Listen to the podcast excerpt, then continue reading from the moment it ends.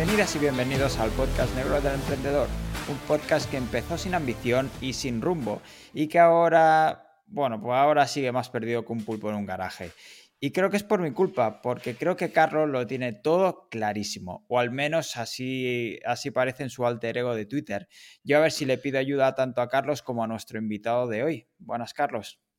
Buenos días, David. Bueno, yo no sé si podré ayudarte mucho, pero seguro que Jaime Rodríguez de Santiago, que seguramente mucha gente lo conozca, que ha sido CEO y CEO de grandes startups europeas, Hoy no sabemos bien qué hace, pero sabemos que sí que sigue siendo un curioso compulsivo. Además, eh, es padre reciente, profesor y siempre está trabajando esa mejora continua.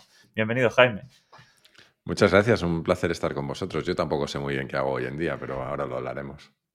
Seguro que sacamos algo en claro, pero el que lo tiene claro es nuestro patrocinador y tiene muy claro tanto cómo ayudarte a ti como a tu negocio. Es Rayola Networks, que además viene con un enlace con un 20% de descuento en su hosting, SSD y ya sabes que tiene el mejor soporte, te migra la web gratis, aparte puedes comprar dominios. Vamos, que si necesitas un proyecto online, Rayola Networks es tu hosting de confianza, ¿no, Carlos? Sí, sí, yo creo que te ayudan pues en todo el tema de la parte web y tú por lo menos te preocupas del negocio y tienes ahí tu web alojada y, tranquila. Exacto. Y ahora visto esto, eh, la primera pregunta es, ¿quién es Jaime Rodríguez de Santiago? Pues es una pregunta que antes era más fácil de responder porque, como habéis dicho, hasta hace poquito era eh, principalmente era directivo de, empresas, he trabajado en empresas como BlaBlaCar o, o FreeNow, también fui emprendedor, podremos hablar de ello si queréis, eh, pero yo creo que la mejor forma de resumirlo es que eh, soy un friki desde que era un niño, por algún motivo me cautivó la tecnología, cuando tenía, apareció un ordenador en casa de mis padres, cuando yo tenía 4 o 5 años, empecé a programar, me subí a la ola de la informática y a partir de ahí acabé siempre muy fascinado con con eh, algo que aprendí por entonces, que era el hecho de que podías aprender continuamente si hacías cosas. Y de alguna manera eso me ha llevado a un camino de, curiosidad compulsiva, como lo llamo yo, de, mejora o de aprendizaje continuo que me lleva por distintos ámbitos. A día de hoy, si tuviera que responder quién es Jaime, pues posiblemente, no sé si quién es, Jaime es, muchas cosas, pero se dedica, entre otras cosas, a, un podcast que montó hace ahora, pues ya cuatro años y medio casi, Em, eh, da clases en distintos sitios y, charlas por ahí y, bueno, y en general sigue explorando esa curiosidad, intentando entender cuál es su siguiente paso, que es algo que en este momento está pensando. Jaime, cuando planteábamos este, este capítulo, eh, yo le doy muchas vueltas un poco a, ese quiénes somos, qué hacemos, cómo nos mm. presentamos sobre todo, ¿no? Y me parecía muy interesante hablar contigo ahora porque estás en ese momento de, de mm. impasse, ¿no? De, cómo te defines, porque normalmente cuando nos presentamos es, hola, soy David, soy CEO de tal o hago tal, no sé qué. Entonces, por eso te preguntaba, empezábamos esta entrevista con quién es Jaime, ¿no? La segunda era, ¿cuál es tu profesión realmente ahora? Y la tercera es, ¿a qué te dedicas? Que más o menos has ido dejando. Eh, pero en cuanto a profesión, por ejemplo, no sé si aún te defines por alguna en concreto. Pues mira, eh, Hice justo antes de verano un capítulo en el podcast que llamé algo así como 12 aprendizajes de una década, eh, en el que repasaba un poco mis 10 últimos años. Y una de las cosas que decía es que, nos, es que vinculamos demasiado nuestra identidad a lo que hacemos, eh, al trabajo principalmente. Y, eso tiene un riesgo, eh, es, muy, es muy útil porque te permite presentarte muy fácilmente, pero tiene el riesgo de que si te quieres reinventar, para empezar es una fuerza que juega en tu contra. Y te voy a poner un ejemplo eh, contrario. Cuando yo tuve que cerrar mi empresa, cuando era emprendedor, bueno, cerrar, dejar mi empresa, la, empresa cerró más tarde, eh, a mí me costó muchísimo tomar esa decisión, en parte porque me definía como emprendedor. ¿Cómo voy a dejar de ser lo que aquello que, soy, ¿no? ¿Cómo voy a, reinventarme? Y creo que eso juega en nuestra contra. Em, a partir de ahí, ¿a qué me dedico actualmente? Pues me dedico a muchas cosas. Me dedico a hacer deporte por las mañanas, por ejemplo, que es algo que echaba mucho de menos. Me dedico a mi hija y me dedico, como te decía, a explorar mi curiosidad de múltiples maneras. He tenido la suerte de que el podcast se ha ido convirtiendo en un pequeño negocio y me da ingresos suficientes. Tenía ahorros, esto ha sido una decisión más que meditada en la que quería tomarme un tiempo de descanso y, explorar otras vías. Y, por ejemplo, en enero vamos, a empezar un, proyecto con, el Instituto Tramontana de, eh, en el que voy a dirigir un programa de desarrollo directivo. Pues bueno, me dedico a estas cosas y me dedico principalmente a la exploración ahora mismo. En el, en el terreno profesional, yo tengo aquí un libro, no sé si te suena, y ahí cuentas precisamente que también has sido emprendedor, pero claro, no cuentas ni, ni qué hacías ni nada. Entonces vamos a hacer un pequeño recap muy, muy pequeñito en plan de qué va esta primera empresa y, cómo funciona. A ver, es que a día de hoy suena muy viejo esto, pero. Eh, y eso me, duele particularmente en el ego. Pero eh, hubo un tiempo allá por los 2010, más o menos, donde em, los medios estaban reinventando completamente. Había surgido todo el mundo blog. Eh, conoceréis a lo mejor empresas como Weblogs, que son empresas que generaron un montón de blogs verticales sobre distintas temáticas. Eh, y por aquel entonces había un movimiento bastante incipiente que era el del periodismo ciudadano. Que, que, cualquiera pudiera escribir de temas que conociera. Entonces, eh, a unos, em, a mis socios, compañeros míos de, la universidad, se les ocurrió montar una plataforma tecnológica, una plataforma de, contenido generado por usuarios, para, em, para hacer periódicos de distintas temáticas hechos por usuarios. Entonces creamos una plataforma que se llamaba 6.0, nos centramos en el, deporte em, y allí obviamente teníamos artículos del Madrid y del Barça, pero la ventaja de aquellos es que podías tener artículos sobre cualquier deporte con tal de encontrar a alguien al que le interesara.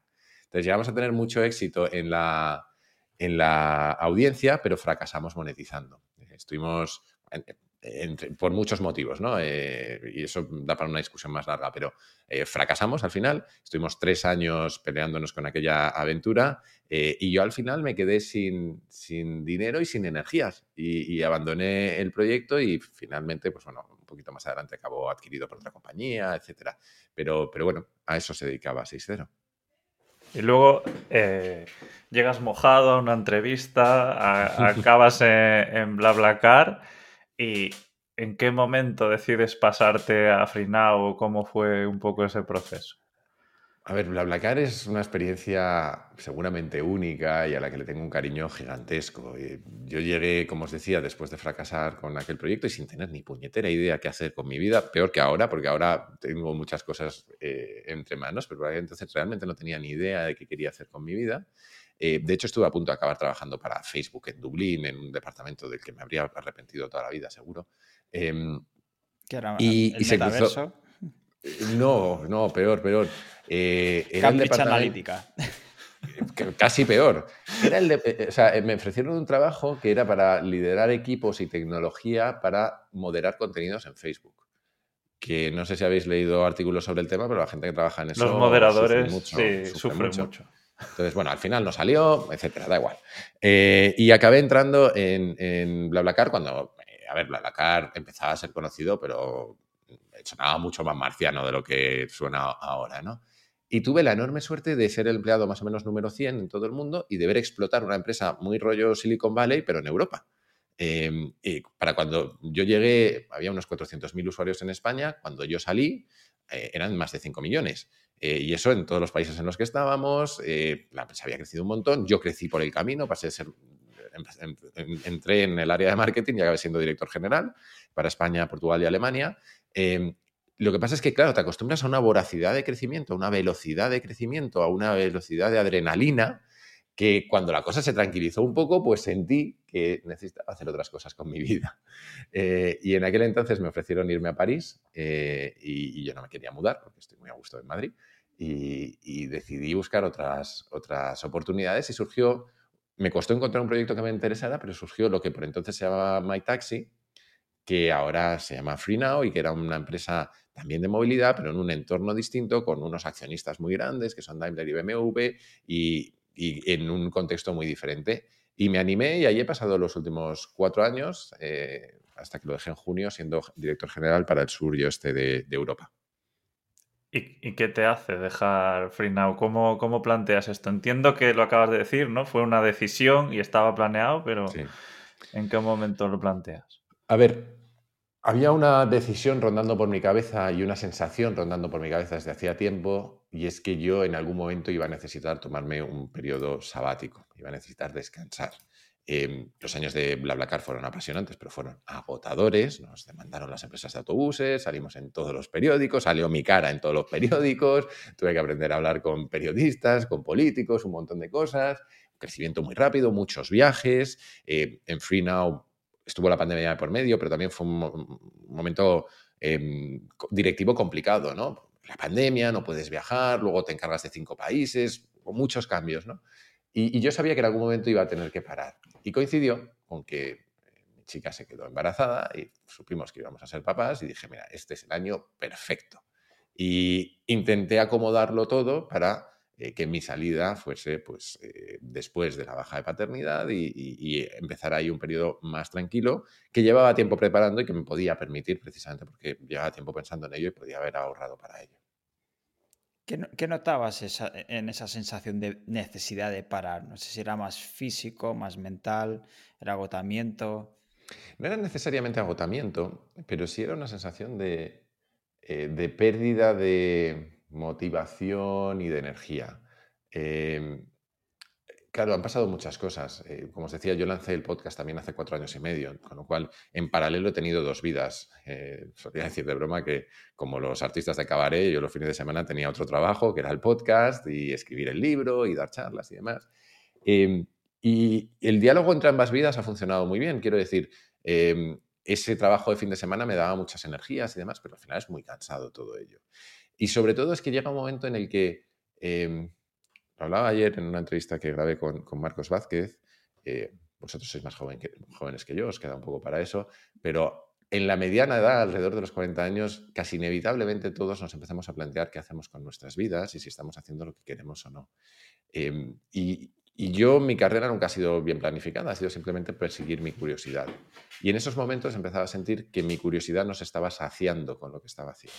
Lo cual no significa que no pueda volver a un mundo corporativo, que no pueda volver a un mundo de dirección, pero por lo menos necesitaba parar y dar tiempo para empezar a echar de menos cosas y entender qué echo de menos y qué no. Y estoy en ese proceso. Hmm. ¿Crees que estabas en tu mejor momento profesional cuando lo dejaste? Según lo mires. Em, estaba en mi mejor momento eh, de puesto y de salario y de carrera, etcétera, sí. Eh, estaba en mi mejor momento de motivación, hambre, apetito y demás.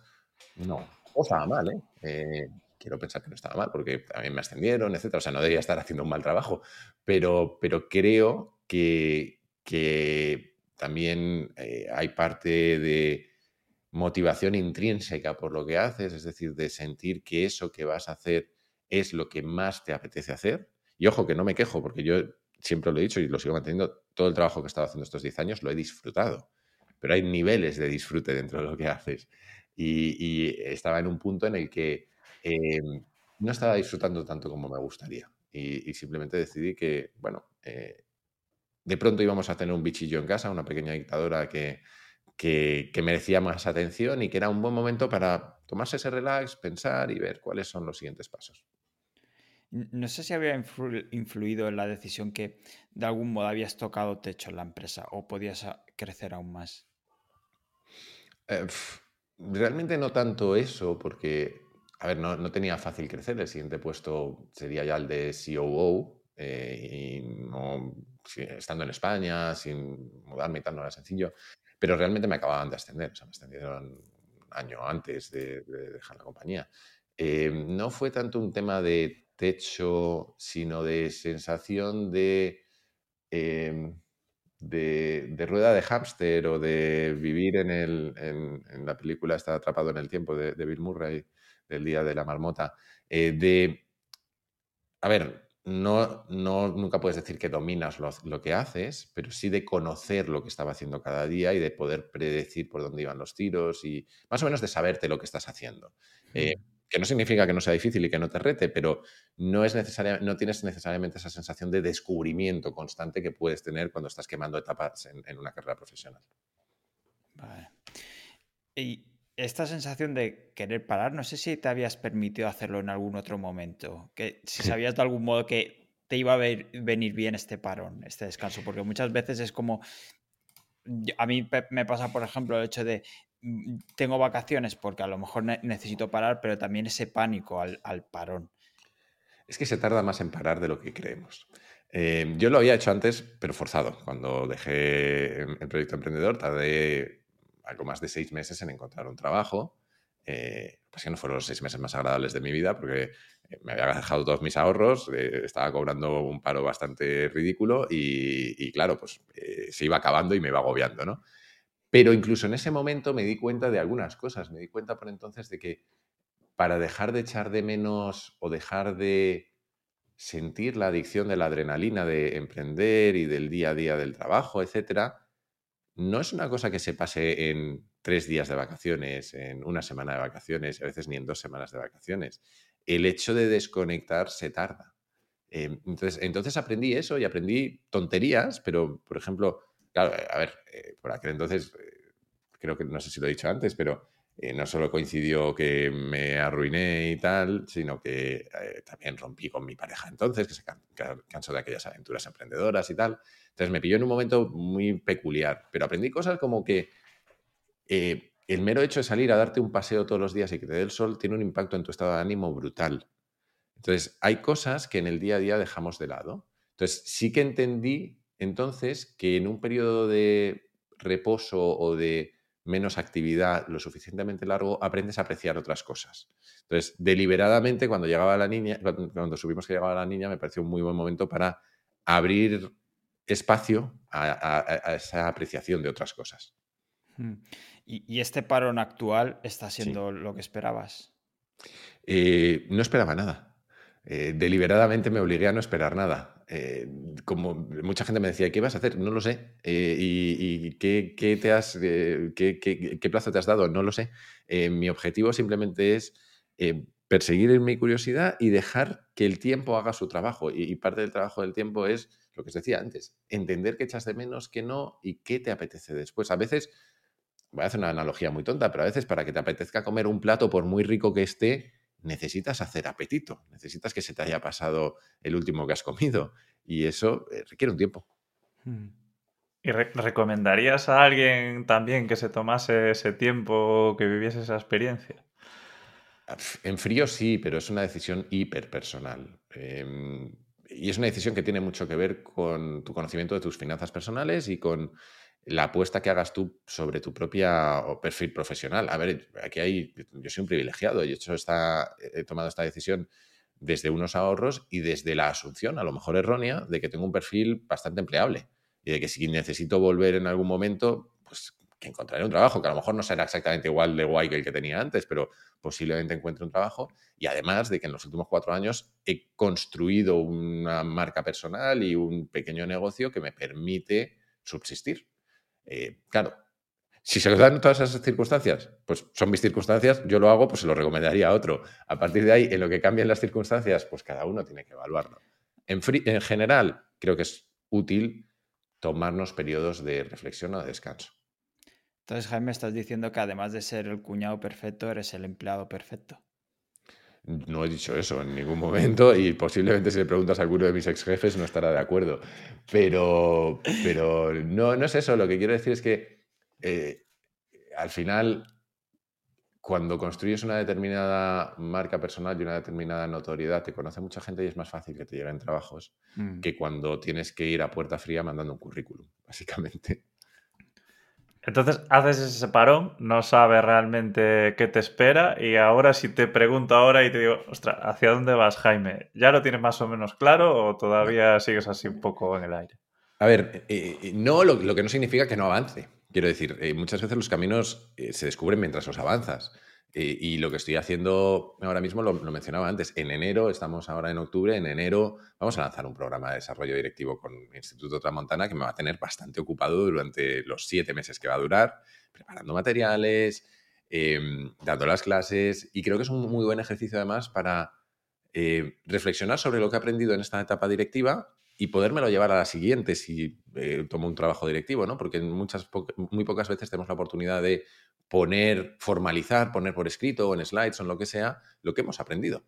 Entonces, me lo tomo un poco por ahí, mientras en paralelo trato de hacer crecer, seguir haciendo crecer el podcast y, por ejemplo, ahora estoy haciendo, no creí que hiciera en mi vida, eh, vídeos de YouTube. Bueno, pues no sé si soy youtuber, pero estoy haciendo vídeos para YouTube y entonces estoy intentando hacerlo crecer por ese camino. Y es básicamente a lo que me estoy dedicando ahora. Em, todo esto me ha dado un plazo temporal más o menos de hasta mediados del año que viene, donde acabará el programa de Tramontana y replantearé. ¿Es esto lo que quiero hacer? ¿Es esto lo que no quiero hacer? Si por el camino surge algún proyecto que me llama mucho la atención, también estoy abierto a eso, pero em, estoy jugando un poco más a dejar a, la vida o, a la entropía que haga su trabajo y que, surjan cosas. Hmm. ¿TikTok para cuándo? TikTok no lo veo yo. nunca digas nunca. Eh, si eso lo externalizo. Si eso lo externalizo y que haya gente que haga, que recorte los vídeos, pero no me veo yo haciendo bailecitos. Eh, al principio hablábamos de las presentaciones, ¿no? Y de cómo nuestras profesiones, nuestras carreras nos definen. Pero ¿cuántas profesiones tenemos en nuestra vida? Pues, a ver, entre esas charlas que suelo dar yo de vez en cuando, eh, cada vez creo más en la idea de que vamos a tener no una carrera profesional, sino una sucesión de muchas mini carreras consecutivas que no tienen tanto que ver con lo que aprendimos en un momento dado, sino con lo que aprendemos por el camino los skills que desarrollamos por el camino. Em, eh, si piensas en las generaciones anteriores, el plan era básicamente elige bien la carrera, porque a eso te vas a dedicar el resto de tu vida. Y creo que todos tenemos la sensación de que eso ya no es así. ¿Cuántas vamos a tener? No lo sé. A mí me es útil pensar, y suena un poco ridículo, pero me es útil pensar en mi carrera profesional casi como en los arcos de una historia, en los arcos de un cómic, en las temporadas de una serie, lo que sea. Em, casi tipo mortadelo, ¿no? Yo pienso en el Jaime emprendedor, el Jaime directivo, el Jaime podcaster, el Jaime no sé qué.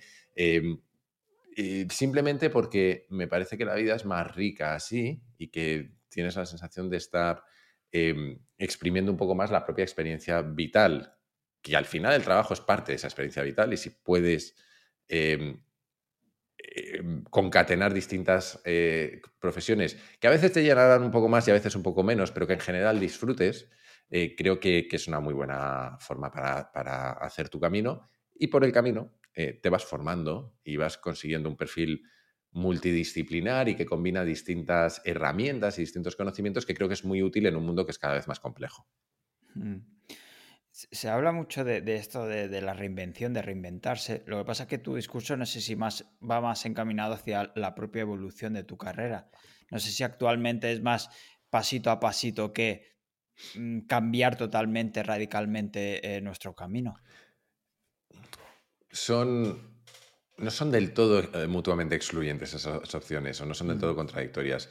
Lo que quiero decir es, para mí, la vida nos va a obligar a reinventarnos varias veces en la vida. No sé cuántas, pero varias veces.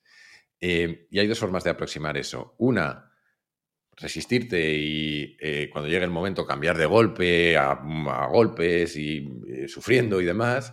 O, la que a mí me gusta más, y un poco de eso va el podcast, la del aprendizaje continuo a lo largo de la vida la de em, ir desarrollando nuevas habilidades, nuevos conocimientos constantemente, no necesariamente vinculados a lo que estás haciendo en tu trabajo en ese momento o no necesariamente vinculados a lo que has estudiado, sino cosas que pueden ir complementándote.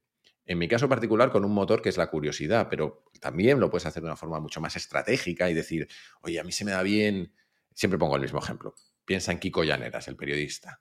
Eh, bueno, que no es periodista, él es ingeniero, eh, eh, se me dan bien los números y hacer estadísticas. Vale, pues si combino esto con la capacidad de contar historias, de pronto no compito con nadie, porque soy el único que es capaz de contar historias sobre números, basándome en estadísticas, en un periódico de tirada nacional. Kiko Llaneras compite con cuatro gatos. entonces yo creo que eso lo puedes hacer de forma estratégica o lo puedes hacer de forma más o menos em, accidental, que creo que es más mi caso, pero, pero creo que la vida te va a obligar a reinventarte, entonces en la medida en la que te mantengas activo y curioso y explorador, te va a ser más fácil hacer ese camino. Hmm. Y ya que estamos hablando de la carrera profesional, de cómo nos cambiamos, cómo evolucionamos, cómo nos formamos, no sé si tienes claros qué consejos le darías a alguien de 20 años. Mira, esa es de las preguntas siempre más difíciles, pero la de, la de 20 lo tengo más o menos claro. Porque. Mejor que luego vienen otras dos. Ya, ya, me lo temía. la de 20 lo tengo más o menos claro. Eh, porque creo que la principal ventaja de la juventud es la opcionalidad. Creo que la ventaja de ser joven es que puedes probar y equivocarte. Y creo que es precisamente la edad de probar. Eh, yo, mi, mi único consejo sería. Haz muchas cosas y cambia muy rápido hasta que encuentres una que realmente te llene y que realmente se te dé bien tendemos a demonizar mucho y con razón probablemente eh, em, las, becas mal pagadas, las consultoras que exprimen, etcétera. Pero todo eso son experiencias muy valiosas. Eh, y creo que parte del problema es quedarnos anclados en ellas. Eh, yo sugeriría que si entras en una beca, voy a poner dos ejemplos extremos, ¿no? Típico restaurante de super lujo que paga fatal a los cocineros o no les paga, pero entras ahí. A ver, si te gusta, posiblemente estés en un buen sitio, aunque no estés cobrando, por mal que suene. Eh, porque si te gusta y eres capaz de desarrollarlo, vas a tener la marca personal, el aprendizaje y la capacidad de desarrollarlo después. Es terrible, lo sé. Lo ideal sería que se pagara, pero el mundo funciona así. Lo que quiero decir es que la ventaja de la juventud es que te puedes permitir hacer esas cosas, normalmente. Habrá quien no, pero normalmente, bien porque vives en casa de tus padres, bien porque además tienes tiempo para cambiar de rumbo, tienes esa capacidad. Eh, y lo mismo con la consultoría. Joder, sí, es un trabajo que puede ser terrible. Yo, yo rechacé ofertas de consultor en la carrera porque no veía claro. Pero si pruebas, lo que no tienes es por qué quedarte ahí tres años. Si pruebas y no te gusta, probablemente lo mejor será que busques otra alternativa. Y lo mismo pasa con las carreras em, universitarias o con los estudios. Eh, hay mucha gente que acaba terminando una carrera que no le gusta. Y, y, bueno, pues son cinco años de inversión. A lo mejor te lo puedes pensar antes. Entonces, no, tampoco estoy diciendo que todo el mundo sea una veleta, pero creo que la ventaja de los 20 años es que puedes probar. Aprovechala.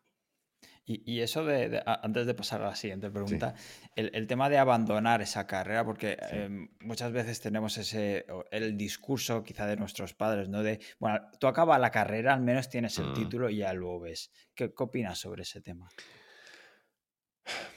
Joder, esto es una discusión más larga. A ver, eh, opino varias cosas, alguna de ellas posiblemente contradictoria, pero em, la, la constancia tiene un valor en sí mismo. Y creo que la constancia es fundamental. Entonces, si lo dejas por falta de constancia es un problema. Si lo dejas porque no es tu camino, pero puedes ser constante en buscar tu camino y en encontrar otro camino, creo que el problema es menor. Creo que ese discurso de nuestros padres determina y así tienes el título era especialmente valioso en otros tiempos. Creo que ahora tenemos muchos tipos de formación que pueden sustituir eso. Quiero decir, puedes no tener una carrera en lo que sea que estuvieras estudiando, pero te puedes hacer un bootcamp en desarrollo web y con eso vas a ser empleable. La pregunta es, cómo de empleable soy hacia el mercado. Em, entonces, em, y por último, hay otro factor que es que muchas veces tomamos esa decisión por un sesgo, que es el sesgo de coste hundido. Es, joder, ¿cómo voy a dejar esto si llevo ya tanto invertido? No, es que lo que tienes que analizar es si lo que te queda por invertir te es rentable. Es decir, ¿qué rentabilidad vas a sacar a lo que tienes ahora y a lo que te queda por invertir? Y, a partir de ahí toma esa decisión. Hombre, si estás en último año de carrera, te faltan dos asignaturas, hijo mío, termina la carrera. Pero si estás en primero, pues a lo mejor no te fustigues porque tienes que hacer una... Mira, yo tengo una amiga muy cercana que empezó a estudiar teleco conmigo y lo dejó en primero. Eh, tiró un año, pero luego ha hecho una carrera estupenda porque se dio cuenta de que eso no era para ella. Pues, hombre, también intenta también tomar las... O sea, cuando digo experimenta con la juventud, aprovecha para experimentar y cambiar rápido, no, no te tires cinco años antes de cambiar. Sí, sí. Y recuerda ir a fiestas, ¿no? Como diría Taleb. Claro. Exponte a, exponte a, la, entropía, exponte al caos que genera la propia juventud y el moverte mucho para que surjan oportunidades de cosas. Y las derivadas, Jaime, no te olvides de las derivadas. Nunca me olvido de las derivadas. ¿Y qué, qué, le dirías a alguien de 30 años? ¿Qué le diría a alguien de 30 años? Idealmente, si tienes suerte y has hecho mucha experimentación, quizás has llegado a un punto o a un sitio en el que sabes que estás bien, que quizás es tu sitio. Em, ahí creo que suelo usar la metáfora de, lo de besar sapos eh, y, casarse con el príncipe, ¿no? Yo creo que hay momentos de besar muchos sapos a ver si sale un príncipe, pero cuando encuentras el príncipe te tienes que casar.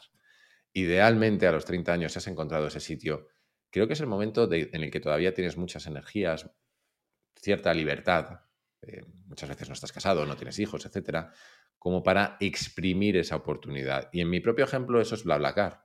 Llegué a BlaBlaCar, entendí que estaba en un sitio excepcional y que era el momento de echar más horas que un reloj y de echarle todas las ganas del mundo y de intentar aprovecharme de esa ola que, que, tenía delante en algo que me gustaba. Claro, no todo el mundo aterriza en un sitio que le guste, vale, pues si no, cada uno hará ese análisis, pero creo que el compromiso con lo que estás haciendo y el si has encontrado tu sitio, y por cierto, que esto vale para los 30 o vale para los 25 o para los 35, no, no, seamos estrictos, pero si has encontrado ese sitio, creo que es el punto, es el momento de exprimirlo.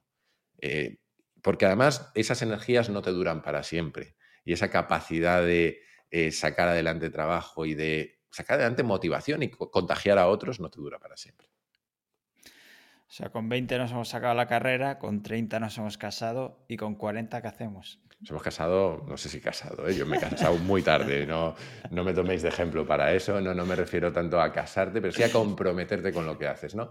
Con 40, pues es que muy probablemente te llegue esa crisis de los 40 de la que hablábamos antes, muy probablemente te empieces a, a preguntar cosas de tu vida y esa sí que es tremendamente personal. Pero creo que para mucha gente, como me sucede a mí o le puede suceder a otros, es un momento, si no de reinvención, de replanteamiento, de analizar la trayectoria que llevas, porque estás a tiempo de hacer algún cambio todavía si quieres, pero de analizar la trayectoria que llevas y, la vida que llevas y de si estás en ese camino que quieres estar o no. Mm. No te pregunto por más edades porque ya superaría. No, si te atreves a. Sería jugar a divino. No, no, no. Yo estoy hablando de mi propia experiencia y, por cierto, que nadie la tome de referente porque estoy en el paro. O sea, que, vamos a ver, a ver cada uno que, que, haga las cuentas como quiera. Exacto. Y está claro que has repasado esta trayectoria de los 20, los 30 a los 40. Eh, ¿Tú en qué momento empiezas a trabajar tu marca personal y, qué impacto tiene, tiene esto en ti? Pues ha sido muy casual. Eh, de nuevo, BlaBlaCar jugó un papel fundamental. Os he dicho de broma, pero era en serio, que nos demandaron las empresas de autobuses y mi cara salió por todos lados. Em, y de pronto me di cuenta de que iba a dar charlas y de que eh, BlaBlaCar era una empresa muy sexy, entonces te, agregaba un montón de gente en LinkedIn, etcétera, y me di cuenta de que, de dos cosas. Una, que me gustaba comunicar, que era algo que no era nada obvio para un ingeniero, que me gustaba ponerme delante de un micrófono, hablar con periodistas, con políticos, etcétera, y que se estaba construyendo una audiencia sin darme mucha cuenta. De pronto, no sé, miré un día en LinkedIn, tenía 6.000 contactos. Digo, pues yo no he hecho nada para esto, esto ha llegado. Y en Twitter tenía 2.000 o 1.500, no me acuerdo. Y, bueno, pues eso estaba ahí. Tampoco le daba mucha importancia a la marca personal, más allá de intentar ser, tú mismo, ¿no? Yo siempre he intentado ser auténtico en redes sociales. Ser tú mismo y ser quien eres para lo bueno y para lo malo. Em, claro que, que, en todo esto sucedió que yo empecé a viajar mucho eh, empecé a escuchar muchísimos podcasts y me empezó a picar el gusanillo de hacer un podcast. Y fue como el maridaje perfecto entre esa oportunidad, ese, esa posición privilegiada que me había caído un poco por azar de tienes una audiencia ya eh, y, esas ganas de comunicar y esa capacidad de desarrollar una marca personal. Claro, que muchas veces pensamos en la marca personal como lo que acabo de escribir yo, de eh, que te conozca mucha gente. Y creo que la marca personal también se construye en tu trabajo cada día porque hay marcas personales muy visibles y hay marcas personales mucho más pequeñas, pero muy poderosas. Em, y esa creo que la tenemos que trabajar todos desde siempre. Eh, va a sonar muy... Eh, el otro día me, criticaban en, un podcast, en, un directo en YouTube, por buenista. Va a sonar muy buenista, ¿vale? Pero lo, puse una vez en Twitter y lo creo de verdad. Creo que hay pocos, em, pocas habilidades o pocas eh, conocimientos más eficaces en tu carrera profesional que ser educado. Pero ser educado de verdad, tener modales de verdad, preocuparte por la persona de enfrente y asegurarte que la persona con la que estás trabajando se sienta a gusto trabajando contigo. Que parece una chorrada, pero muchas veces es lo que diferencia a una persona de otra en un ascenso. Entonces, eso también es marca personal y eso también se trabaja. Y en tu carrera has estado en posiciones de, liderazgo, se habla mucho siempre del líder. ¿Tú qué crees que necesita un buen líder además de modales, como acabas de decir? Es que es más profundo que modales, pero en parte es eso, ¿no? Eh, lo leí en cierta ocasión, pero no he conseguido recordar dónde y por lo tanto no puedo dar la referencia, pero leí en una ocasión que la única clave o la principal clave del liderazgo es la principal clave de todo, que te importe que te importe liderar a gente, que te preocupes por la gente, que te preocupes por lo que estás haciendo, por hacerlo bien, por formarte. Una cosa muy absurda es que eh, ponemos a la gente en posiciones de gestión o de liderazgo y asumimos que eso son cosas innatas que sabemos hacer y que se tienen o no se tienen. Y hay una parte innata de habilidades, pero hay otra parte que es, voy a investigar cómo puedo tener una conversación en un one-on-one con alguien de mi equipo y cómo puedo hacer que esa conversación sea valiosa, cómo puedo estructurar eso. Voy a investigar cómo puedo motivar a la gente. A ver, mucho, de del liderazgo es, tiene un punto, como te decía antes, innato, porque el liderazgo no deja de ser algo que el resto nos da. O sea, también lo otro que pasa es que confundimos posiciones de dirección con liderazgo. Una cosa es tener una posición de dirección, que es que te han puesto en un puesto donde tienes autoridad, y otra cosa es tener liderazgo. Las empresas están llenas de gente que son líderes sin cargo, porque a la gente le gusta seguirlos. Entonces, ¿qué tiene que tener un buen líder? Pues para empezar, eh, tiene que preocuparse por ser un buen líder, yo creo. Y tiene que preocuparse por, por la otra mitad de esto es hacia dónde llevas ese liderazgo. No te voy a soltar una charla gigantesca de esto, pero justo es que coincide que presentamos el programa de, liderazgo de Tramontana hace poco y yo hablaba de que el liderazgo se construye a partir de cuatro dimensiones. Tienes por una parte la parte de conocimiento. Muchas veces te conviertes en líder o te dan una posición de, dirección porque eres el que más sabe de un tema y con eso generas autoridad. Luego tienes eh, una parte de habilidades, que tiene que ver incluso con esos modales que decíamos o con la capacidad de comunicar, etcétera.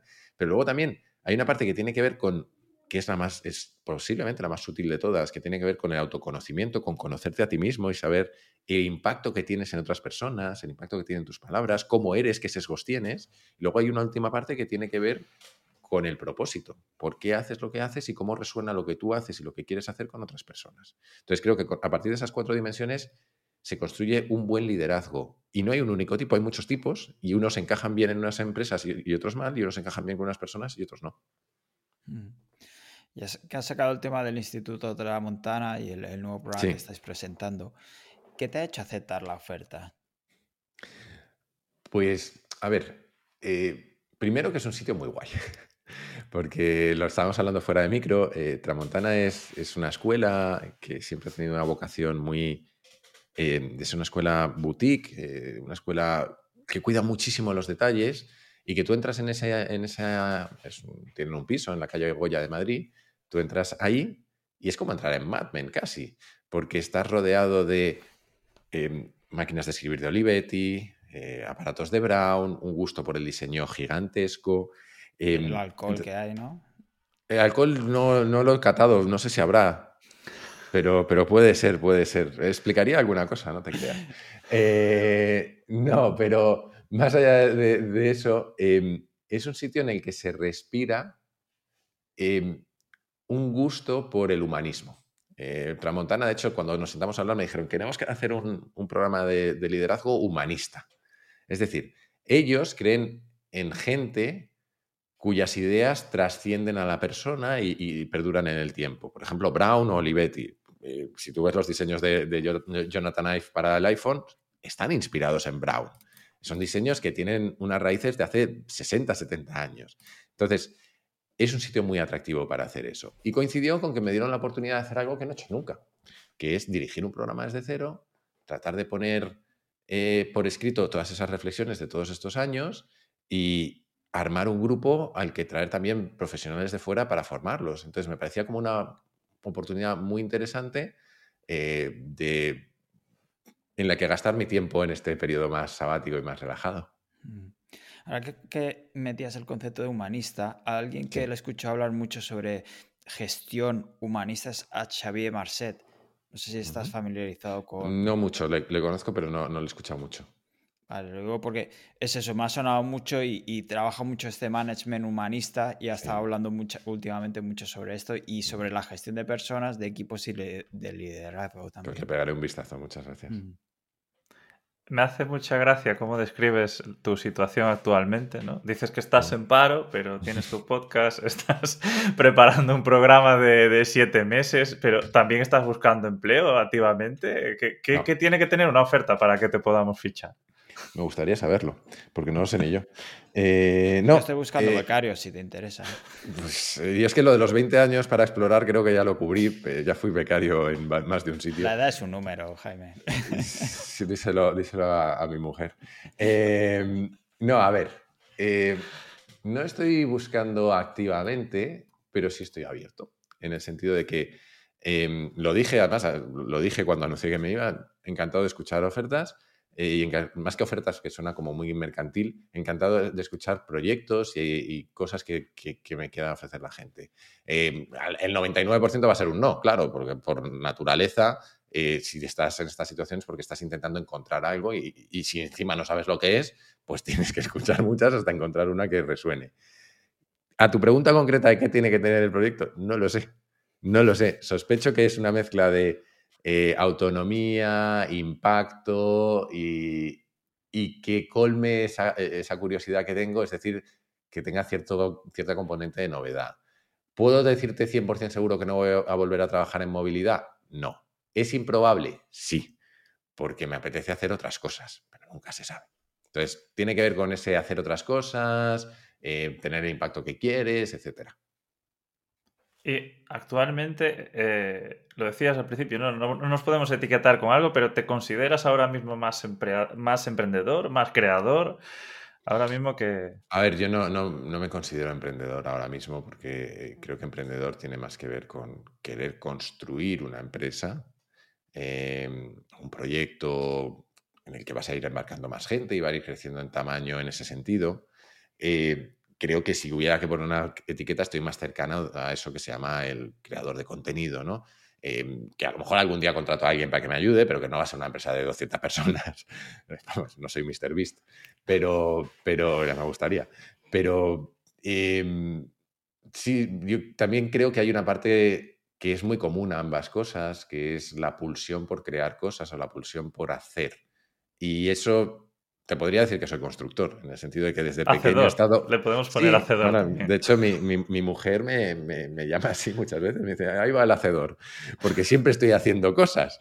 Entonces, pero es que me pasa desde enano. Entonces, diría que tiene más que ver con, la necesidad de hacer cosas, y lo podemos llamar emprendedor, creador, hacedor, o como, queramos.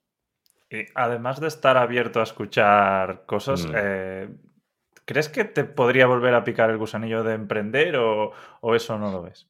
Creo que sí, pero creo que ese apetito lo tengo razonablemente cubierto con, con Kaizen. Aunque haya dicho que no soy emprendedor, tiene unas componentes muy de emprendimiento. es levantar un proyecto, ir haciéndolo crecer, eh, reinventarte un poquito cada día, buscar nuevas formas de crecer. No sé, tiene mucho que, que sacia parte de ese apetito que pudiera tener por crear algo. Entonces, em, ¿Puedo volver a emprender? Sí, pero no es el criterio no va a ser necesariamente distinto del de buscar otro trabajo. Eh, va a tener que ver con la autonomía, con el impacto y con encontrar aquello que me apetezca eh, o que me, me llame mucho la atención. Y lo cierto es que no tengo una idea concreta para eso. Entonces, eh, si surge un proyecto emprendedor al que me puedo unir, pues podría ser una opción, pero ahora mismo yo no tengo algo en la cabeza con lo que quiera emprender. Hmm. ¿Y tienes claro, si te diera otra vez ese gusanillo de emprendedor, qué harías diferente a tu primera vez? Quiero pensar que no repetiría algunos errores, eh, porque lo ideal de los errores es aprender de ellos, pero nunca lo sabes. ¿qué haría? Creo que haría muchas cosas diferentes, pero también porque mi edad es muy distinta. Yo por aquel entonces tenía 25 años, 26 años, 26 años. Em, no tenía puñetera idea de nada y sobre todo me faltaba madurez para, para cosas muy poco obvias. Eh, quizá tenía conocimientos, pero no tenía tantas habilidades. Em, y, por ejemplo, eh, me faltó muchas veces la madurez de tener conversaciones difíciles con tus socios y de decir, oye, tenemos que cambiar cosas. Em, por ponernos un ejemplo un poco más aterrizado, durante un largo periodo yo fui el único que tenía una dedicación exclusiva al proyecto. Eh, lo cual eh, a mí me, ponía en una situación complicada cuando no salían las cosas o cuando nos retrasábamos, etc. Y yo no tuve la madurez de tener esas conversaciones en aquel momento. Em, tampoco tuve la madurez de hacer una cosa que yo recomiendo a los emprendedores, aunque es muy complicada, que es la de cuidar tus finanzas personales en paralelo. Em, yo acabé dejando el proyecto, entre otras cosas, porque me, había quedado sin ahorros y sin dinero. Eh, y eso te genera una situación de estrés que tampoco te, hace tomar muy buenas decisiones. Eh, entonces, eh, y parte de eso fue que yo era un idiota y me había comprado un deportivo cuatro años antes y en lugar de vender el deportivo, como quería ser un emprendedor de éxito, el, deportivo no lo quería tocar. Prioridades, Jaime. Claro, pero que tienes 25, 25 años, 26 años, etcétera, ¿no? Quiere decir que, que hay mucho que tiene que ver con la madurez. y luego Pues hombre, es que lo, otro que te puedo decir son cosas muy típicas porque cometimos errores muy típicos. No te juntes con gente que sea muy parecida a ti. Si vas a montar una empresa de em, eh, periodismo ciudadano, no te juntes con cuatro ingenieros porque aquello va a salir un foco enorme en la tecnología y muy poco foco en la experiencia del que escribe los artículos o en, eh, en el que quiere ser autor. Y así, pues te podría sacar unos cuantos eh, ejemplos de estos, pero principalmente creo que lo que haría diferente es lo que tiene que ver con, la madurez y, la, eso, y la capacidad de tener conversaciones eh, difíciles. Mm. Y tú que también estás mucho en contacto con diferentes... Perdón, perdón voy a añadir una, que creo que es importante. Em, creo que lo que intentaría hacer difícil, eh, diferente, y es bastante difícil, es no engañarme a mí mismo y no em, seguir buscando motivos para seguir en el proyecto porque te defines como emprendedor. Eh, quiero decir, yo estuve tres años ahí, podía haber ido al año dos perfectamente, eh, pero a veces alargamos las cosas con esperanzas que en el fondo nos vamos generando nosotros y cuando tienes suficientes pistas de que ese proyecto no tira. Y si no tira, eh, lo mejor es fallar rápido, que dicen los americanos, ¿no? Fallar rápido. es muy difícil, y implica rodearte de gente que te diga la verdad y escucharla. Y las dos cosas son complicadas. Pero intentaría hacer eso diferente y normalmente cuando me invitan a eventos de emprendedores acabo siendo el que, el que da la charla depresiva de, eh, a ver, ser emprendedor y tener constancia está guay, pero si te vas a rendir, ríndete rápido, ¿no? Pues un poco intentar buscar ese equilibrio. Hmm. Hay que saber emprender, pero también hay que saber abandonar. sí, y es muy difícil. Y mm, te iba a preguntar, ¿cómo ves la situación emprendedora actualmente en España? Es que cualquier cosa que diga va a ser una cuñadez, porque estoy muy alejado de aquello. Em, quiero decir, me muevo mucho en el sector tecnológico, pero lo cierto es que los últimos 10 años he estado en empresas muy capitalizadas, eh, que crecen muy rápido y que ya no son, son unas scale-ups que startups. ¿no? Entonces, del, nacimiento de empresas no he estado tan cerca. Tengo amigos inversores, estoy cerca de eh, algunos emprendedores, doy charlas a emprendedores pero en mi, experiencia de emprender está muy lejana. ¿Qué creo? Creo que ha evolucionado mucho las cosas. Creo que puedo seguir, seguir diciendo los mismos lugares comunes de hace 10 años, de menos burocracia estaría muy bien, etcétera, pero también creo que la burocracia no es el obstáculo que impide que las empresas triunfen. Creo que pone, lo pone difícil, pero no es un obstáculo. Creo que tenemos un ecosistema muchísimo más sano en lo que tiene que ver con financiación, etcétera. También creo que en el momento actual no es el momento más fácil del mundo para emprender en el sector tecnológico, porque eh, los fondos de capital riesgo están como están, eh, la subida de tipos ha hecho mucha, mucha pupa, etc. Eh, pero más allá de eso, no te bueno, quizá lo único que te puedo añadir es, yo lo que he hecho en España de menos que he visto en otros países es una estrategia de verdad nacional para el emprendimiento donde se han hecho cosas, pero seguimos teniendo, para empezar, tenemos mínimo dos, tres, ahora que probablemente cuatro ecosistemas muy aislados entre sí. El de Madrid, el de Barcelona, el de Valencia, el de Málaga, quizá, eh, que están muy aislados entre sí.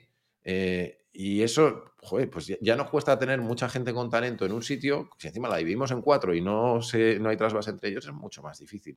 Entonces, eh, creo que por esta tendencia que tenemos a fragmentarlo todo en este país, no nos hace, no nos hace un favor. Y antes, cuando hablábamos de cómo empieza tu marca personal, hablaste mucho también de, del podcast, de cómo se hacía tu, curiosidad, pero ¿en qué momento decides empezarlo? ¿Cómo, ¿Cómo es ese primer capítulo? Voy a lanzar un podcast. Pues a ver, en, parte el motivo fue el que os he dicho antes. Viajaba un montón, me empecé a aficionar a los podcasts muchísimo, me escuché todo, todo poderosos y em, uno que tenía esta gente también que se llamaba Cinemascopazo sobre cine y tal. Eh, y me empezó a picar la curiosidad, claro, porque yo venía a hacer un montón de entrevistas de prensa, de que me formaran para hablar en público, etc. Y me empezó a picar la, la curiosidad.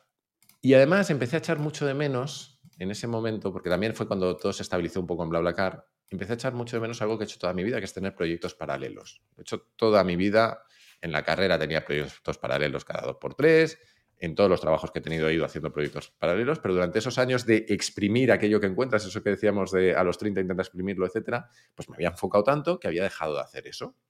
Y tenía picorcillo por recuperar ese, ese, esa, esa, idea de tener un proyecto paralelo en el que explorar cosas que no tenían nada que ver con mi trabajo. Así que sucedió eso. Eh, un día en un avión dije, joder, si monto un podcast y me hice una lista para hacer un podcast de entrevistas. hice una lista súper larga de la gente a la que quería entrevistar. Eh, me compré un micrófono, empecé a hacer pruebas en mi casa. Vi que lo de entrevistar a gente se me iba a dar regular porque tenía que estar persiguiéndola y odio perseguir a la gente y coordinar y demás. Eh, que, te, cancelen a última hora, ¿no? Sí, eso ahora lo contaremos si quieres. me, me, lo han tirado porque les hice un lío el otro día. Em, pero bueno, que, eh, la, complejidad logística me da una pereza tremenda y que además viajando y con el puesto que tenía no es lo más sencillo. Para mí era mucho más sencillo dedicar la mañana de dos fines de semana a grabar un tema y contarlo que hacer entrevistas. Y además eso me permitía friquear, que, es lo que me apetecía. Eh, así que me tiré, a tu pregunta, antes de lanzar el podcast, me tiré como tres meses practicando en mi casa yo solo, grabándome, eh, y me oía y me sonaba como un robot y me sentía estúpido y, y volvía a hacerlo, ¿no? Entonces grababa y borraba y me tiré como tres meses así hasta que ya estuve suficientemente satisfecho y dije, voy a hacer 10 capítulos o 6, no me acuerdo. Dije, voy a hacer un número limitado y luego veo si me gusta. Y, y es que funcionó muy bien desde el principio, la verdad, no te puedo decir una cosa. Lo lancé, tenía esa pequeña audiencia y aquello empezó a crecer muy rápido. Empezó con relativamente pocas descargas, 150 en la primera semana, etcétera, pero al poco tiempo estaba en 500, 1000, 1200, 2000 por capítulo en la primera semana. Entonces, eh, realmente me llevó la. Hubo ese famoso encaje producto-mercado y, me acabó llevando la marea a, mí mismo. ¿Sigue siendo un proyecto paralelo o es tu principal foco actualmente? Intento que no sea el único proyecto, por miedo a matarlo. Eh, esto ha nacido como un proyecto paralelo que me gusta mucho, lo sigo disfrutando mucho me da cierto reparo convertirlo en el centro de todo, por el hecho de que pase de ser un hobby a ser un trabajo. Mm. Entonces, aquí quizás sí me engaño a mí mismo, pero intento que no sea el centro de todo, entonces hago muchas cosas distintas. Hmm. ¿Y qué papel crees que ha jugado en tu carrera? Pues mira, hay mucha gente que me preguntaba al principio y luego cuando esto empezó a coger tamaño, me preguntaban, ¿no te da miedo hacer esto? ¿No te preocupa? ¿No, no crees que en el trabajo va a sentar mal? Cosas de esas. Yo lo cierto es que eso me ha traído cosas buenas. En el trabajo nadie lo vio como negativo porque siempre he cumplido con las expectativas ¿no? y, y siempre he dejado claro que el trabajo lo hará lo primero y esto lo segundo. Además, hizo que me conociera mucha gente dentro del trabajo y fuera del trabajo, lo que era bueno para mí, bueno, bueno para la empresa, porque no dejaba de ser publicidad para la empresa en la que trabajaba. Em, y, en cierta medida ahora me ha permitido pues, hacer cosas como Tramontana. La gente de Tramontana me conoce por el podcast, es decir, no deja de ser una forma de em, abrir una ventana al mundo y que la gente eh, te conozca. Y, y ese es el papel que ha jugado. También creo he aprendido cosas que me han sido útiles en el trabajo, porque he hablado mucho de modelos mentales, de temas de innovación, etcétera, y, tanto el discurso como el conocimiento son valiosos luego cuando vas al trabajo. Hmm. Y segura, seguramente con el podcast, antes hablabas de lo que has aprendido en la empresa, también has aprendido muchas cosas o lecciones. ¿Qué, le dirías a alguien a lo mejor que, que, tiene un podcast de las lecciones más importantes que has aprendido con él? A ver, eh, siempre he llegado a la misma, pero es que es verdad creo que la, el 90% del éxito de un podcast es la constancia. Eh, casi todos los podcasts se mueren en el capítulo veintitantos. Eh, yo llevo 178. O sea, eh, tengo muy claro que el que compita conmigo va a sufrir. Porque yo estoy toda la semana sacando un capítulo y es, es complicado. Cuando tienes a un pesado ahí enfrente que toda la semana saca cosas, es, es difícil, ¿no? Aguantar. Hay, éxitos mucho más rápidos, pero también son mucho más fugaces muchas veces. Entonces, yo creo que la, constancia es el número uno. Y como la constancia es el número uno, siempre lo explico igual, no puedes hacerlo por el éxito. Porque por el éxito o el dinero o lo que sea, te vas a cansar antes de que llegue. Eh, suelo poner el ejemplo de Super Mario, siempre digo lo mismo, pero si tú miras a Super Mario, es un tipo que se dedica a subir y bajar cañerías, a pisar tortugas y demás, que tiene que estar hasta las pelotas de hacer todo eso, pero no lo hace por las monedas que recoge por el camino, lo hace por la princesa que quiere rescatar. Pues necesitas un objetivo más allá de las monedas. Necesitas algo que te vaya a mantener en esa lucha, en esa carrera. Y lo mismo, si no lo encuentras, lo mismo es un motivo perfecto para dejarlo. Eh, pero creo que ese es en términos de generación de contenido es lo más importante que conozco, porque toda la gente que yo conozco que de verdad tiene, os decía que ya estaba ayer con Marcos Vázquez, es que gente que, es hiper constante. Entonces creo que esa es la clave fundamental. Mm. Luego puedes hacer cosas mejores o peores, pero la constancia es que es una condición sine qua non. Hemos hablado del podcast de Kaizen y cuando se te escucha se te ve siempre un hombre precavido. Entonces, ¿por qué hiciste el otro podcast? ¿Por qué nada que ganar? Oye, es que la gente ve nada que ganar como algo así como un atentado terrorista o algo así como más. más es arriesgado, digamos. Es arriesgado, pero no es tan arriesgado. A ver, eso es lo otro que, he aprendido con el podcast y con la exposición pública y demás. Si eres, no, no voy a decir precavido porque no me gusta, pero si, si eres capaz de expresar tus ideas con cuidado, no tienes por qué dejar de expresar tus ideas. Em, nada que ganar para quien no lo conozca, porque es probablemente menos conocido que Kaizen, es un podcast bastante más gamberro, eh, que nació juntándonos cuatro amigos, ahora somos tres porque uno no está del todo cómodo con tanta exposición, eh, en el que básicamente dijimos, vamos a opinar de cosas que pasan. Eh, a veces nos, nos pide la gente y otras que nos apetezcan. Y nos metemos en marrones que a veces es la ley del aborto, otra puede ser, yo qué sé, es que hemos hablado de todo el impacto de la inteligencia artificial y otra, pues, qué sé, las últimas elecciones políticas. A mí hay una cosa que me da mucha rabia de España y es que eh, no se habla de... es raro que la gente se posicione políticamente cuando tiene eh, un determinado cargo o una determinada exposición pública. Los futbolistas no se exponen políticamente casi nunca. Eh, los directivos rara vez se exponen políticamente, etcétera. Eh, y lo otro que me da rabia es que yo no me identifico con ningún partido político concreto, pero tengo opiniones sobre muchas cosas. Entonces, me parecía un ejercicio divertido. Y lo otro que sucedió es que me junté con gente con la que me lo paso muy bien. Em, cada uno con su estilo, entre ellos, pues eh, ahora estamos Javi Recuenco, que es un personaje muy especial, un tío hiperinteligente, que no es quizá la persona más sutil a la hora de explicar las cosas, porque le gusta mucho el exabrupto y demás para provocar en el público reacciones eh, y lo consigue. No es mi estilo de comunicación, pero también es muy divertido tener a alguien enfrente tan distinto, intentar comunicarte con él e intentar gestionar eso y llevarlo a buen puerto. Y luego tenemos a Chris Carrascosa, que es adorable, que es una tía súper lista y que tampoco se corta ni un pelo cuando habla. Entonces, creo, primero, ¿por qué lo hago? Porque me lo paso bien. Pero además es que creo que quienes tenemos un altavoz deberíamos ser especialmente vocales, especialmente, exponernos especialmente, sobre todo si tenemos opiniones que no son necesariamente mayoritarias y que no son necesariamente extremistas. Una de las cosas que a mí me preocupa mucho del, del presente es la polarización. Y la polarización también se resuelve porque aquellos que seamos más matizados hablemos y no dejemos que el ruido nos entierre. Entonces, parte del ejercicio de nada que ganar es eso, que no sé si lo conseguimos, a veces decimos barbaridades, a veces decimos cuñadeces y lo asumimos con naturalidad, pero parte de eso es que la gente vea que se puede hablar. Eh, pero vamos, resumiendo, ¿por qué lo hago? Porque me lo paso muy bien. Ya está, el día que nos dejemos de, hacer, de pasar bien, porque aquí ni queremos ganar dinero, ni negocio, ni crecimiento, ni nada. Es por divertirnos. Buena motivación. Antes eh, lo enseñé por encima, el libro que has escrito, La realidad no existe, que debo confesarte que todavía no lo he leído. Me he leído un trozo porque como íbamos a entrevistarte dije, bueno, voy por lo menos a, leer un trocillo y luego ya lo leeré porque tengo ahí como, como 70 en la, lista pendientes. Pero, ¿qué nos cuentas un poco de, la experiencia de lanzar tu propio libro? Porque esto sí que es un poco más icónico. Lo primero que, te digo es que lo más importante de los libros no es leerlos, sino comprarlos. O sea que gracias. O sea, con eso ya has cumplido. Y es importante porque es que el proceso de hacerlos es duro. Es, en general es duro. En mi caso fue particularmente duro porque lo compaginé con eh, mi último puesto de trabajo en el que viajaba bastante y en el que perdía el hilo. Claro, porque si yo, mi, plan era, voy a escribir todos los días de 7 a 8 de la mañana. Muy tarado, ya lo sé, pero voy a escribir todos los días. Eh, eso funciona hasta que te tienes que ir de viaje a París, luego a Londres y luego a no sé dónde. Ahí no escribes nada. Y cuando vuelves, tres semanas después, empiezas a leer y quieres cambiarlo todo, te has olvidado de dónde te quedaste, etc. Entonces, el proceso en sí fue, fue complicado. Em, cuando lo entregas sientes una gran satisfacción y un gran alivio.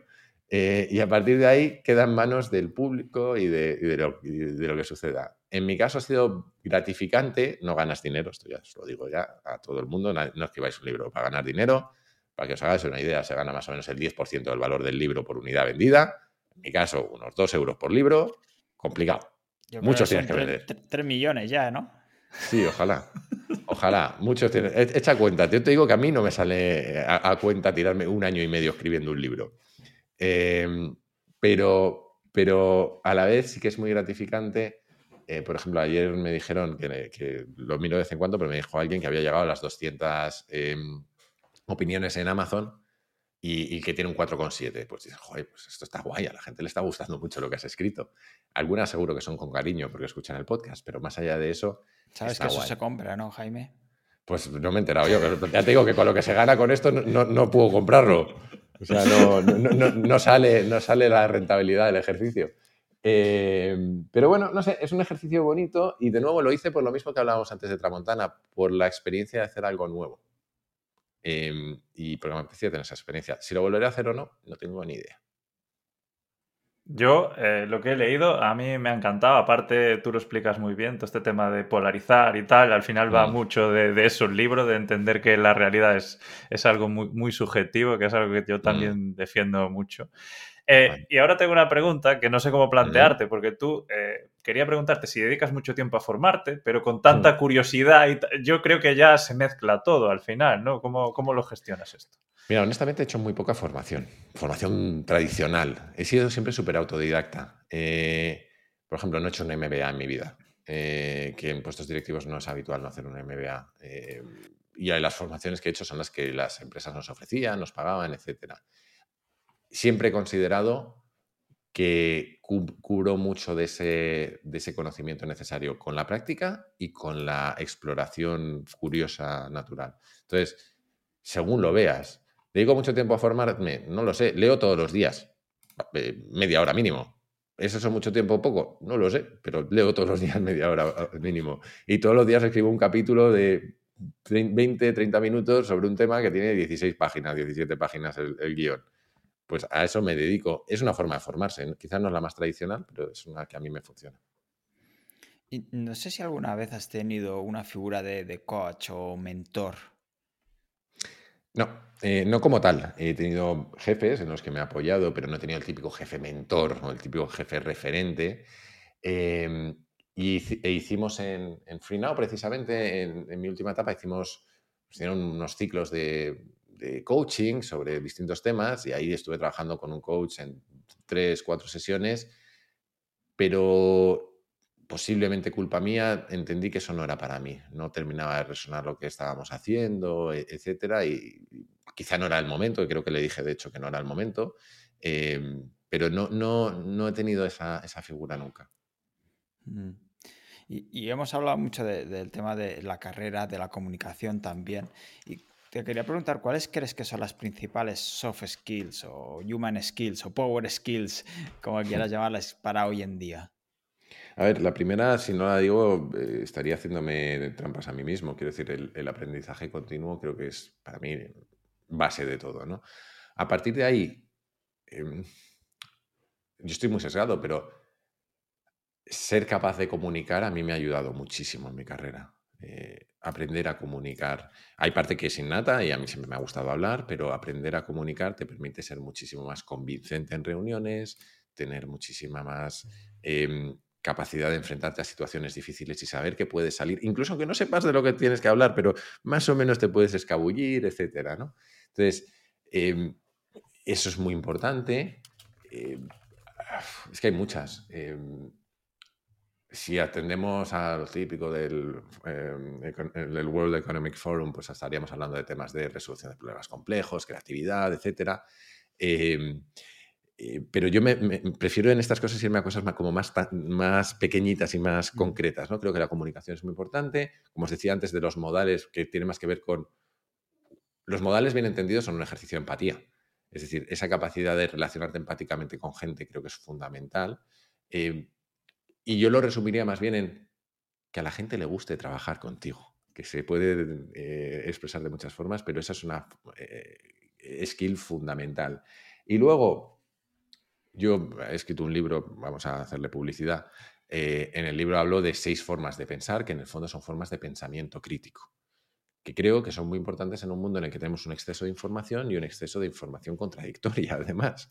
Entonces, todo lo que tiene que ver con pensamiento analítico, pensamiento numérico, pensamiento probabilístico, pensamiento gris, hay un montón de formas que reciben distintos apellidos, pero en el fondo son variantes del pensamiento crítico, creo que son súper útiles. ¿Tienes algún referente actualmente? No soy muy de referentes. Eh, y para cuando en tu habitación? Mm, tengo, sí, mira, tengo tres pósters, pero son de películas o de. O sea, no, no encajan mucho. Uno es una película de Otto Preminger el otro es una peli que me encanta, que es. Eh, ¿Cómo se traduce esto? En castellano la tradujeron como Olvídate de mí, que tiene un título horrible, pero se llama Spotlight Mind, Spotless Mind, que es una maravilla de película.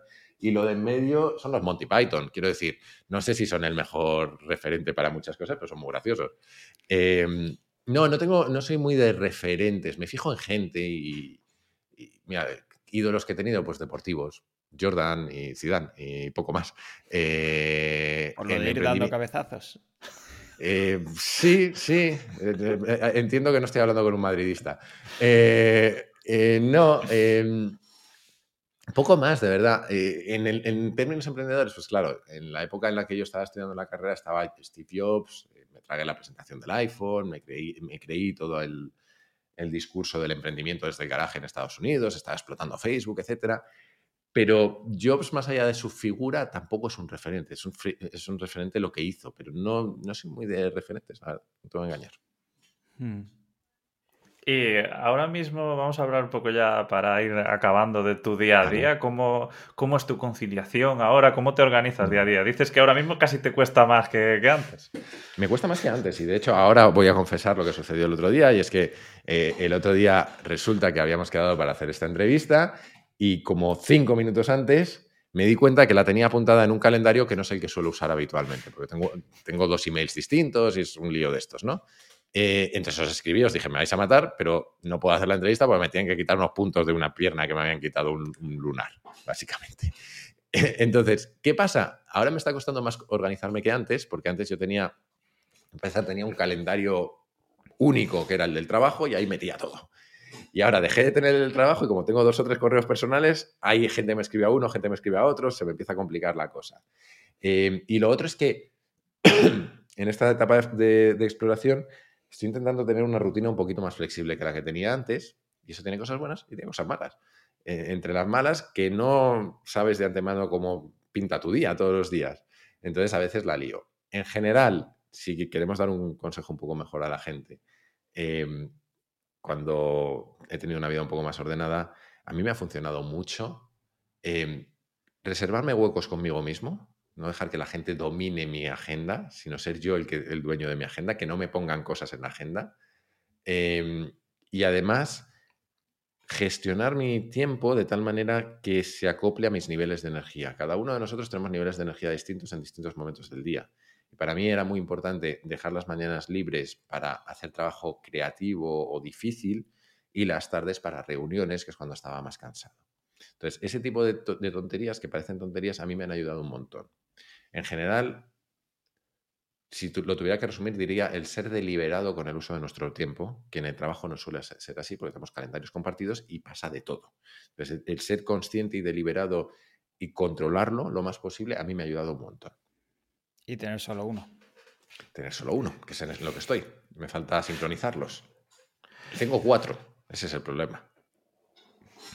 Que conste que en tu defensa diremos que ha sido la reprogramación de las más exitosas que hemos tenido, porque ha sido rápido, solo hemos tardado tres días en grabar, no hemos tenido que mover nada. A ver, hice lo posible por hacerme perdonar, quiero decir.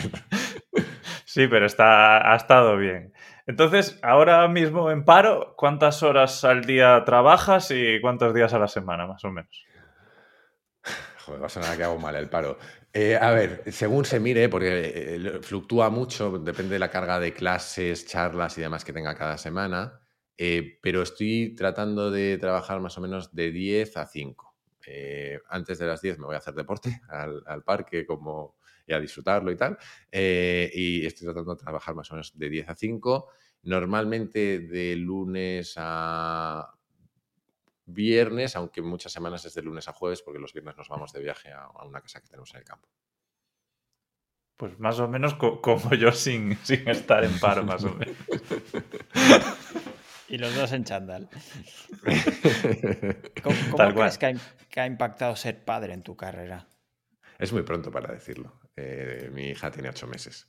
Eh, de momento no ha impactado como suele impactar, afortunadamente, que es que dormimos. Eh, la niña duerme mucho y eso ayuda un montón. Pues, porque aunque no lo parezca, yo soy muy organizado, muy cuadriculado, y la niña desde que nació tiene sus horarios, etcétera, y al final ha acabado durmiendo muy, muy bien.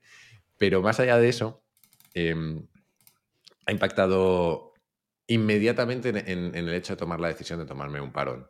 Entonces necesito algo más de tiempo para entender qué significa ese parón y a dónde me lleva. Hmm. Entonces, así ha impactado de momento. Y en general ya sé que ahora estás en un momento diferente, pero ¿cómo te llevas con el descanso normalmente? Mira, yo dediqué un capítulo, hace no tanto, hace, no quiero decir mal, un año, más o menos, al burnout. Eh, porque empecé a ver un montón de gente alrededor de mí y en, mi, en puestos similares al mío, en mi empresa y en otras, eh, que estaba muy quemada. Eh, yo nunca he llegado a sentirme súper quemado, pero sí que es cierto que tengo cierta tendencia a, a la compulsión, a la obsesión cuando hago algo, ¿no? Tengo mucha tendencia a olvidarme de comer, olvidarme de, de hacer cosas cuando me concentro mucho. y y he tenido momentos en mi vida cuando emprendí o en la época de BlaBlaCar en la que el descanso no era cosa más trabajada del mundo. Dormía, porque siempre he dormido mucho, pero el descanso mental y el descanso de cambiar de actividad, etcétera, no lo tenía tan interiorizado. Sí es cierto que he tenido un par de cosas que creo que me han ayudado mucho. La primera es que desde que estudiaba, eh, no sé por qué, tengo un chip en la cabeza que me decía a las 8 paras y no haces nada más. Si tienes examen mañana y suspendes, suspendes, pero a las 8 paras y todos los días paraba a las 8 y dormía más o menos 8 horas. Entonces eso me ha ayudado un montón porque el sueño es fundamental. Lo otro que, me ayudó mucho fue más aprendido con el paso del tiempo y es eh, precisamente, por ejemplo, en BlaBlaCar, en la época que más estaba trabajando, hubo un momento en el que dije, vale, tú disfrutas mucho de esto, pero esto es una adicción. Estás rozando el, workaholic del de libro. Entonces, todos los viernes me puse una reunión conmigo mismo que era revisión de la semana y dedicaba esa revisión a preparar la semana siguiente de trabajo y tal, pero también a escribirme en una nota cosas como, de 0 a 10, ¿cuánto has disfrutado esta semana? ¿Cuánto, qué, actividades has disfrutado y cuántas no? ¿Cuántas horas has trabajado? Si vives tu, salario por esas horas, ¿qué salario hora te queda? Eh, ¿Merece la pena? ¿No merece la pena? Etcétera. Intenté cuantificar y ponerme métricas para darme cuenta de qué cosas funcionaban o no. Y eso me acabó llevando a una cosa muy, muy friki, que cuento a veces, y hay gente que a la que le gusta y otra a la que le espanta, que es que yo, durante muchos años, este año ha sido distinto, pero durante muchos años, cada año me he fijado lo que yo llamo KPIs personales, cosas que quiero hacer durante el año. ¿Cuántas películas quiero ver? ¿Cuántos libros quiero leer? ¿Cuántas horas de deporte quiero hacer? Etcétera, etcétera, etcétera. Y las iba, las iba traqueando semana a semana, mes a mes. No con el hecho de obligarme a ver 50 películas, sino para asegurarme de que no me desviaba mucho, para asegurarme de que esa imagen no se polarizaba solo al trabajo o solo al ocio o solo a lo que fuera. Entonces, eh, acabé teniendo como una lista de, no quiero decir mal, pero unas 30 KPIs que incluían cuánto tiempo quiero pasar con mi familia, mi madre, cuántas eh, veces quiero visitar a mis abuelos, cuántas veces quiero salir con amigos, qué películas quiero ver, etcétera. Era un sin Dios de seguir, también os digo, pero cuando lo, cuando lo tenía bien, bien actualizado era muy útil para ver si estaba pasando muchas horas trabajando, por ejemplo, y si tenía que corregir en algún sentido. Curioso, hace un año dices que hiciste el capítulo sobre Burnout y ahora hay un podcast específico que habla cada semana con alguien. Al borde del este burnout. O sea, eh, eh, para que estemos en, en, la situación que estamos ahora, porque creo que tanto Carlos como yo también estamos viendo mucha gente en este estado actualmente. Sí, mm. hay, eh, hay mucha gente al borde del burnout y, de hecho hay, conozco gente que, aparte de este podcast, más gente que hace podcast sobre burnout. Es un tema muy eh, corriente y común y, y, creo que la pandemia ha tenido algo que ver también. ¿eh? Em, entonces creo que tenemos una resaca de la pandemia, quizá ahora ya menos, pero en los dos últimos años ha habido una resaca fuerte. ¿Y cuál es la aspirina entonces? El descanso. Uf, no me acuerdo lo que dije en aquel capítulo, pero había bastantes cosas. Es decir, sí, por un lado el descanso, pero no solo el descanso, sino... Mira, he hablado antes de la autoconsciencia en el liderazgo, pero la autoconsciencia mm, implica muchas más cosas y nos abarca a todos, ¿no? Yo creo que el autodiagnóstico es importante, muchas veces ni nos escuchamos. Decimos, eh, sí, estoy cansado, bueno, no pasa nada, me voy a dormir. Pero no tenemos mecanismos, no ponemos mecanismos para, para evaluar cómo cansados estamos, ¿no? Em, un ejercicio que contaba yo en aquel capítulo era una cosa muy tonta. Tú puedes pintar una especie de U en una página eh, y te puedes imaginar que aquello es como, como un pantano o un, un pantano. Y puedes pintar a qué altura del pantano está tu energía, de lleno o de vacía. Y puedes pintar eh, abajo como un em, desagüe y empezar a escribir al lado las cosas que te sacan la energía y arriba como una fuente y pintar las cosas y escribir las cosas que te dan energía. Y es un ejercicio muy tonto y puedes sentirte muy ridículo, pero si haces eso varias veces a lo largo del mes o del año y tu, y tu nivel de, del pantano va bajando, bajando, bajando, es bastante ilustrativo y sobre todo es una forma de obligarte a tener esa conversación contigo mismo. Que yo creo que lo, que nos falta muchas veces es esa conversación. A partir de ahí, pues si tienes esa conversación y tienes la conciencia suficiente de, de lo que está pasando, creo que es cuando puedes tomar decisiones para descansar. Más el buen símil con la situación de sequía que estamos viviendo actualmente. También, tal cual, Jaime, pues eh, hemos disfrutado, al menos hablo por mí, muchísimo de, esta, de este ratito charlando contigo. Y ya sé que estás en esta época de parón, de descanso, pero estás a mil cosas. Entonces, hmm. eh, no sé si quieres aprovechar para promocionar en qué andas metido. Eh, he hecho mucha promoción encubierta ya.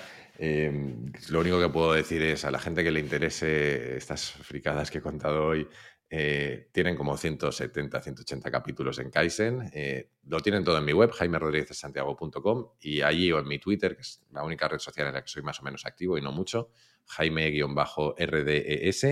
Ahí pueden enterarse de este tipo de cosas que hago y para contactarte además, porque sé que contestas todos los emails, aunque tarde. A, veces muy tarde, pero de hecho, que me perdonen la gente, porque puedo tener alguna hora de tres meses sin contestar. Pero Tienes que actualizar el final del podcast entonces. No, lo que tengo que poner es un respondedor automático en mi email diciendo, no te preocupes si en tres meses no has recibido contestación, posiblemente la recibas entonces. Eh, eso, que me escriban a través de mi web, hay un formulario de contacto y eso es más fácil, o por Twitter. Perfecto, muchas gracias. Dejaremos todas las notas, eh, bueno, todas las formas de contactos y todos los proyectos en los que está Jaime en las notas del episodio. Y para acabar, Jaime, nos harías un gran favor si nos puedes decir que, eh, si hay alguien a quien te gustaría recomendar para que se pasara por aquí por el podcast. estoy pensando quién puede tener una em, historia que, que os encaje Em, se me ocurren un par de personas, por no decir los... Bueno, voy a hacer una sospechosa habitual y un sospechoso no tan habitual. Sospechosa habitual va a ser Cris Carrascosa, copy en, mm. Nada que Ganar, que tiene creo una historia también de emprendimiento, porque ya tiene su propia empresa de, asesoría legal.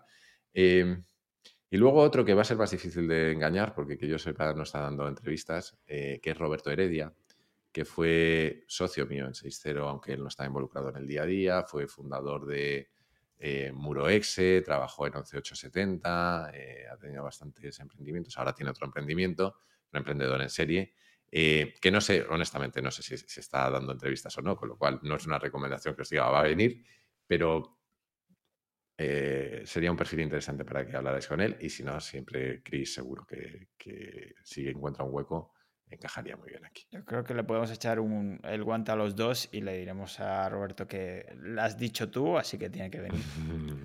Díselo, ya le, escribo, ya le escribiré yo, no pasa nada. vale, genial, gracias. Pues muchas gracias por la recomendación. Contamos con tu ayuda para que venga, a ver si los podemos tener pronto. Y a los demás, nada, recordar que pueden encontrar toda la información, notas, así como las redes de Jaime ahí en podcastnegrodelemprendedor.com y un abrazo también y un saludo y todo nuestro amor al patrocinador, Rayola Networks, que podéis, eh, si queréis darle amor también podéis entrar en su, eh, directamente a contratar sus, sus servicios, eh, contratando un dominio, un hosting, que no se cae nunca. Y recordad que podéis seguirnos a nosotros también en YouTube, en Spotify, en Apple Podcasts, en todas las plataformas que esté en nosotros también estamos. Y comentar si tenéis alguna duda o cualquier sugerencia para los próximos episodios, nos podéis enviar un email a contacto arroba podcastnegro del emprendedor.com. Y nada, muchísimas gracias Jaime por, por venir y por, por, toda la charla. Por nuestra parte nos despedimos hasta el próximo episodio. Gracias a vosotros. Muchísimas gracias.